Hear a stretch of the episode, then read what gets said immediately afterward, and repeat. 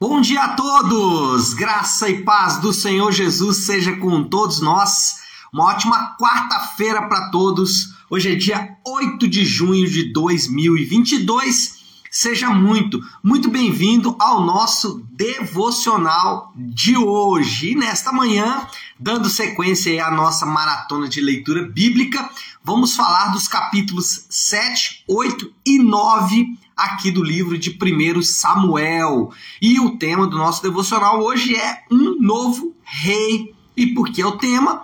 Porque nós vamos usar a transição de governo na nação de Israel para também lembrar que nós é, aguardamos a chegada do rei definitivo, da volta e do estabelecimento do reino definitivo de Deus. Deixe-me ler um texto com vocês que está aqui em 1 Samuel, capítulo 8, versículo 19 e 20, porque esse texto vai dar base para a nossa conversa nesta manhã. Diz assim o texto, 1 Samuel 8, 19 e 20. Todavia, o povo recusou-se a ouvir Samuel e disse: Não, queremos ter um rei. Seremos como todas as outras nações um rei nos governará e sairá à nossa frente para combater em nossas batalhas. Seremos como todas as outras nações. Bom, como eu disse, inicia-se aqui então a transição de governo em Israel. Saem os juízes e entram os reis. Contudo, essa transição não é apenas do ponto de vista prática, não é apenas a saída de um modelo de governo, como disse é, judicial para um governo é, monárquico, não. Espiritualmente, a nação de Israel estava abandonando o chamado governo teocêntrico, ou seja, o fato de que Deus passa a ser o governo da nação, Deus passa a governar a nação. O que Israel estava rejeitando não era apenas aos juízes ou o modelo de governo que eles tinham estabelecido. Eles estavam também rejeitando Deus como o seu governante. E basicamente é isso que Deus vai falar com Samuel quando Deus diz: Olha, eles não estão rejeitando somente você, Samuel. Né? A questão aí não é você, eles estão também me rejeitando como rei. E essa era, de fato, a essência do problema. Eles estavam rejeitando o governo de Deus para é, absorver um governo que era totalmente humano. E por que eles fizeram isso? Porque eles estavam acomodando a cultura da época. Naquela cultura, naquele momento, as nações eram organizadas desta forma. Na verdade, os pequenos reinos, né, naquele momento, não existiam grandes impérios ainda. Então, os pequenos reinos eles se organizavam com reis. É, e Israel achou que era melhor para eles, de um ponto de vista até estratégico, era melhor para eles também ter um rei e é, por isso pediram né, para Samuel e abandonaram o, a teocracia. A monarquia não era errada. Inclusive, Deus ele chega a falar sobre a monarquia muitos anos antes, ainda no período de, de Moisés, Deus chega a falar sobre a monarquia. E a monarquia em si não era um problema. Não era problema a nação de Israel se organizar em uma forma de governo que é, melhor lhes atendesse. É. O problema não era a forma de governo. O problema é que a reflexão, e aqui está o ponto, a reflexão para se chegar à definição de que deveriam ter um rei foi errada. O que levou Israel a escolher um rei? Foi olhar a cultura ao redor e falar: bom, a cultura ao nosso redor é desta forma, então nós também temos que ser. Percebe que a reflexão não foi a partir da verdade de Deus, mas foi a partir de uma observação cultural. E aqui vale a pena chamar atenção para algo que é muito comum em nossos dias que é o pragmatismo religioso. O que, é o pragmatismo religioso? As minhas ações elas são reflexo de apenas é, meditação ou observação do que dá certo e não do que a palavra de Deus diz. Então, eu faço determinadas ações simplesmente porque elas dão certo. Eu entrego dízimo, eu faço oração, eu vou à igreja, eu faço um jejum, ou qualquer outra coisa, simplesmente porque isso já deu certo no passado. Então, se deu certo no passado, eu posso fazer de novo porque vai dar certo outra vez. É um pragmatismo religioso. Mas espera aí, isso que você está fazendo, a Bíblia não recomenda. Pelo contrário, a Bíblia, inclusive, é, é, diz para não fazer. É, a Bíblia ela rejeita isso aí e você tá fazendo. Não, mas deu certo. Eu usei o nome de Deus. Cara, mas a Bíblia rejeita, a Bíblia diz que isso é errado. Não, não, mas eu vou fazer porque deu certo. Então, o pragmatismo religioso é um resultado, é uma prática moderna disso que os, os judeus fizeram. O que, que eles fizeram? Eles olharam para as nações ao redor falaram: dá certo para eles, então vai dar certo para a gente também. Então vamos fazer isso, vamos usar dessa forma. Não, mas espera aí, Deus não quer assim, não, não importa. Importa e está dando certo para os outros, também eu vou fazer. Bom, como que a gente é, deve fazer então em relação à cultura? Os elementos culturais, eles devem ser medidos pela revelação da palavra escrita de Deus. O crente, ele deve é, rejeitar qualquer interferência da cultura. O crente deve olhar para a cultura e falar: não, tudo isso é ruim. É, outros crentes no passado fizeram isso. As, as é, como é que chama? Comunidades Amish nos Estados Unidos são comunidades totalmente contraculturais. Eles dizem o seguinte: não, o crente não deve sofrer interferência da cultura. Contudo, eles usam roupas, né? Que foram roupas de determinada cultura, ou dessa cultura ou da cultura do passado. É, então, não há como o crente ficar totalmente imune à cultura. Aliás, ele não pode ficar totalmente imune à cultura. Mas também ele deve se adaptar totalmente à cultura ele deve aceitar a cultura como parte do plano de Deus. Existem alguns grupos é, religiosos, especialmente pensadores religiosos, né, é, modernos, que eles dizem o seguinte: não, os crentes precisam se adaptar totalmente à cultura. E eles vão dizer, inclusive, que Deus ele atua na cultura e não na igreja, por exemplo. Então, que Deus ele opera por meio da cultura e não por meio da igreja. Então, você tem dois é, extremos aí do espectro, né? De um lado, aqueles que rejeitam totalmente, do outro lado, aqueles que aceitam totalmente. Como que o crente deve fazer? A nossa relação com a cultura deve ser crítica.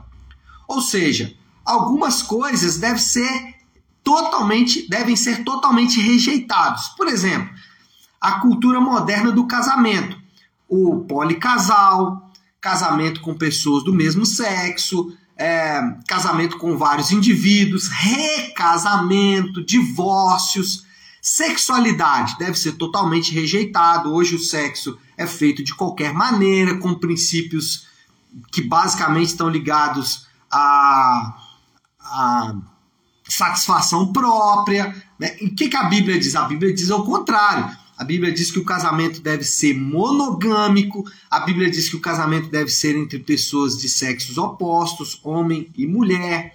A Bíblia diz que o casamento deve ser perpétuo, ou seja, até que a morte os separe, né? A Bíblia não usa esse termo até que a morte os separe, né? Mas a Bíblia sim, ela prevê o casamento é, até que um dos cônjuges morra, né? Um dos cônjuges é, vá, vá à morte, mas então isso é o que a Bíblia diz, a cultura diz o contrário. Então, nesse caso, deve ser completamente rejeitado. Mas existem algumas coisas que podem ser adaptadas. Por exemplo, a questão das igrejas e dos cultos. Até alguns anos atrás, as igrejas elas deveriam se reunir em catedrais, né, em espaços próprios para isso. Hoje não. Hoje as igrejas podem se reunir é, ou já se percebeu que a igreja pode se reunir, por exemplo, em galpões, é, ou em casas, é, ou em ambientes menores, ou em ambientes maiores. Isso não é, não muda muito o que é igreja. Né? Então, essa é uma forma de adaptar os cultos, por exemplo, né? até alguns anos atrás, os cultos não tinham qualquer instrumento musical, era feito, os louvores eram feitos ou a capela ou usando apenas o órgão, né? Hoje não, hoje se usa a banda com guitarra, com bateria, assim por diante, mostrando que a cultura foi adaptada. E algumas coisas podem ser simplesmente aceitas. É, e aí podemos citar aqui o trabalho, por exemplo, mas poderíamos pensar em outras coisas. Qual é o ponto? O ponto é que o evangelho ele oferece ferramentas únicas, ferramentas singulares para a interação com a cultura. O evangelho nos dá uma ferramenta ou algumas ferramentas que nos ensinam, que nos mostram como interagir com a cultura. Por exemplo, uh, o Evangelho ele afirma que Jesus ele morre pelos seus piores inimigos. Essa verdade de que Jesus morre pelos seus piores inimigos, ela nos torna ao mesmo tempo humildes, porque quem morre é ele e nós somos os inimigos, mas também nos torna único, porque ele morre por nós. Então, a verdade de que Jesus morre pelos seus inimigos deve fazer ou nos oferece ferramentas pelas quais nós podemos interagir com a cultura. Por exemplo, nós devemos amar. Né? E a, a, a Bíblia nos ensina a amar, mas a Bíblia também ensina a falar a verdade em amor.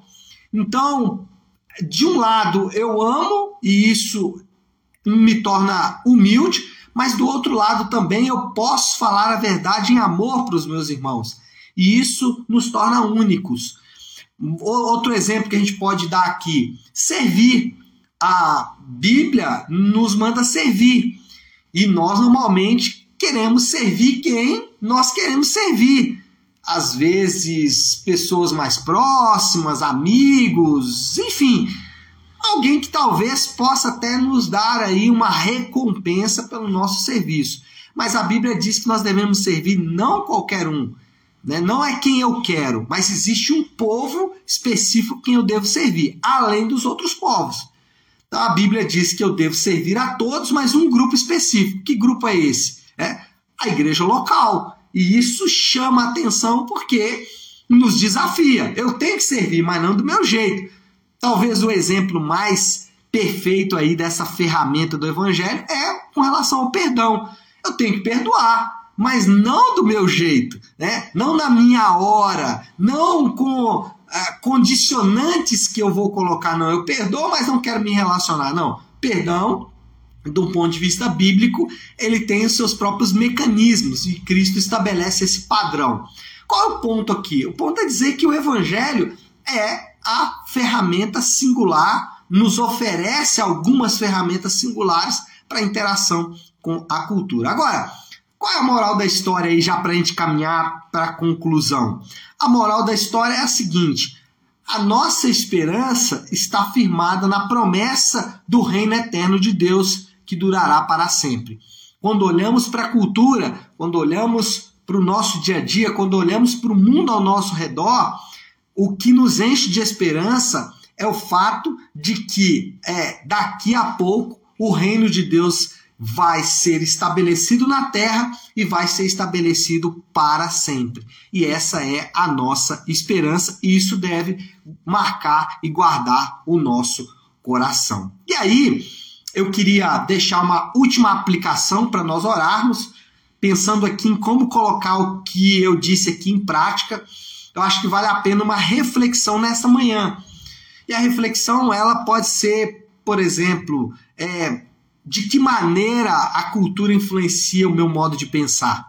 Talvez se você começar a analisar como a cultura influencia a maneira como você interage no seu casamento, no seu trabalho, com seus amigos, com seus familiares, você vai perceber que as coisas que você está desejando ou fazendo tem muito mais a ver com o que a cultura ensina do que com o que a Bíblia ensina.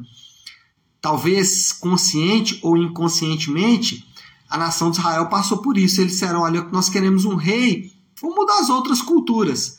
Às vezes nós estamos falando isso. Eu quero um casamento como das outras culturas. Eu quero uma família como das outras culturas. Eu quero um trabalho como das outras culturas. Eu quero uma igreja como das outras culturas. Eu quero servir, amar, perdoar como as outras culturas fazem. Mas como é que a Bíblia diz que eu devo fazer essas coisas? Então a reflexão tem que ser a partir da palavra escrita de Deus e não a partir da reflexão cultural. Tá certo? Vamos orar? Vamos colocar isso aí diante de Deus. Feche seus olhos, vamos buscar a Deus em oração. Querido Deus, Pai de graça, Deus de amor e misericórdia, nós nos curvamos em adoração ao Senhor, bendizendo a Ti por esta manhã tão preciosa. De imediato, Senhor, nós queremos pedir que o Senhor nos perdoe, porque muitas vezes, como a nação de Israel, nós queremos adaptar a nossa vida à cultura, adaptar as coisas que fazemos ao que a cultura diz, ao que o mundo diz e não aquilo que a tua palavra fala. Por isso nós pedimos, ajuda-nos nessa manhã, primeiro a refletir a tua palavra escrita, revelada, mas também, Senhor Deus, refletir a verdade contida no Evangelho. Fazendo isso, nossa interação com a cultura será saudável, edificadora e testemunhando da tua graça, do teu amor. Nós oramos assim e fazemos em nome de Jesus. Amém. Amém, meu povo?